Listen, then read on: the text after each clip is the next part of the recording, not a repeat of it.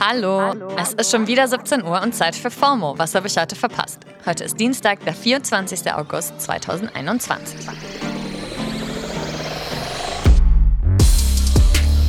Mein Name ist Dana Zarin und heute geht es um Beef bei Kanye und Drake, die Milk Crate Challenge und Luftbrücke Kabul.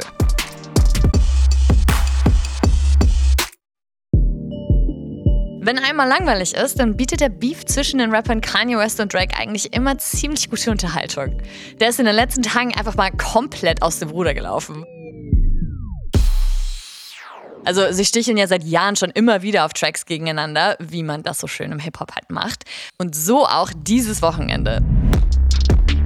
Da hat Drake in einem Feature mal wieder gegen Kanye geschossen und der hat dann, naja, sehr öffentlich darauf reagiert. Er hat erst einen Screenshot von einem Gruppenchat auf Instagram gepostet, in dem er Drake beleidigt und dann hat er auch noch die Adresse von Drakes Villa in Toronto geleakt. Er hat die Post mittlerweile schon wieder gelöscht, aber das Internet vergisst niemals. Drake hatte dafür aber eh nichts anderes übrig als ein müdes Lachen.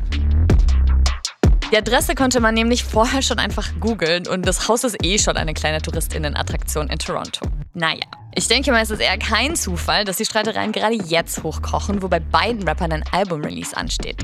Dass Kanye den Release von Donda ständig nach hinten schiebt, ist ja mittlerweile fast schon ein Running Gag. Und bei Drake steht eben die Veröffentlichung von Certified Lover Boy an, das auch ursprünglich schon Anfang des Jahres erscheinen sollte.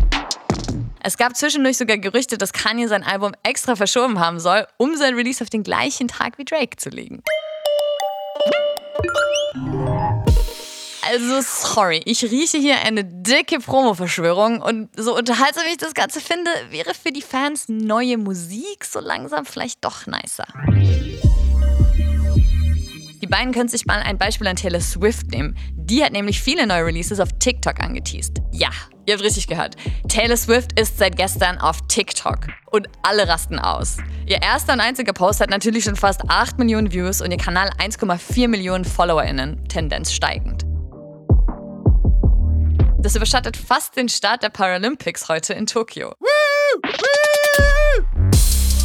Und noch eine andere ähm, Sportveranstaltung, die liebevoll Hood Olympics genannt wird, geht gerade in den Socials ab. Die sogenannte Milk Crate Challenge. Auf TikTok, Instagram und Twitter wurden in den letzten Tagen haufenweise Videos geteilt, in denen Leute zu sehen sind, die versuchen, über eine Pyramide aus Kisten zu balancieren.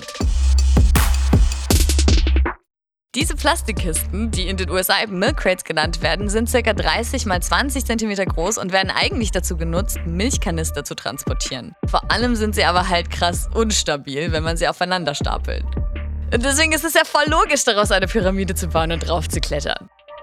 Also das Ganze fällt schon eher so in die Kategorie Challenges, die echt gefährlich werden können.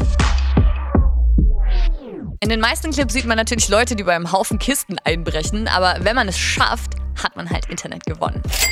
Siege der Herzen ist aber nicht meine persönliche Favoritin, eine Frau, die die Challenge einfach mal in High Heels macht, sondern ein Dude, der so eine Pyramide aus knapp 50 Kisten besteigt und dabei noch ein Blunt dreht. Das Video hat mittlerweile über 9 Millionen Views und ist schon lässig. Also verlinken wir euch auch mal in den Show Notes. Ja, und von einer Challenge in Anführungsstrichen kommen wir jetzt mal zu einer wirklichen Herausforderung unserer Zeit. Nachdem die NATO im April diesen Jahres aus Afghanistan abgezogen ist, überschlagen sich dort die Ereignisse. Meine Kollegin Jasmin Polat hat in der letzten Wochenendfolge versucht, das Thema etwas zu sortieren und wir verlinken euch die Folge auch nochmal in den Show Notes. Wir haben alle mitbekommen, was für dramatische Szenen sich mit dem Vormarsch der Taliban abspielen und wie verzweifelt die Menschen im Land zurückgelassen worden sind. In den sozialen Medien werden seit letzter Woche immer mehr Spenden und Hilfsaufrufe geteilt, die die sichere Ausreise aller Menschen, die von den Taliban bedroht sind, ermöglichen sollen. Es scheint, als würde es gerade vor allem von Organisationen und der Zivilbevölkerung abhängen, die Situation nicht so stehen zu lassen. Und scheinbar auch von Unternehmen. Mitbegründer von Airbnb, Brian Chesky, hat heute zum Beispiel auf Twitter bekannt gegeben, dass 20.000 afghanische Geflüchtete ab sofort weltweit kostenfrei in Airbnbs untergebracht werden. Und auch Mitinitiator der Aktion Luftbrücke Kabul, der Grünpolitiker Erik Marquardt, hat gerade ein Video auf Instagram gepostet. Es wird eine Zeit geben, da muss man dieses Versagen der Bundesregierung aufarbeiten.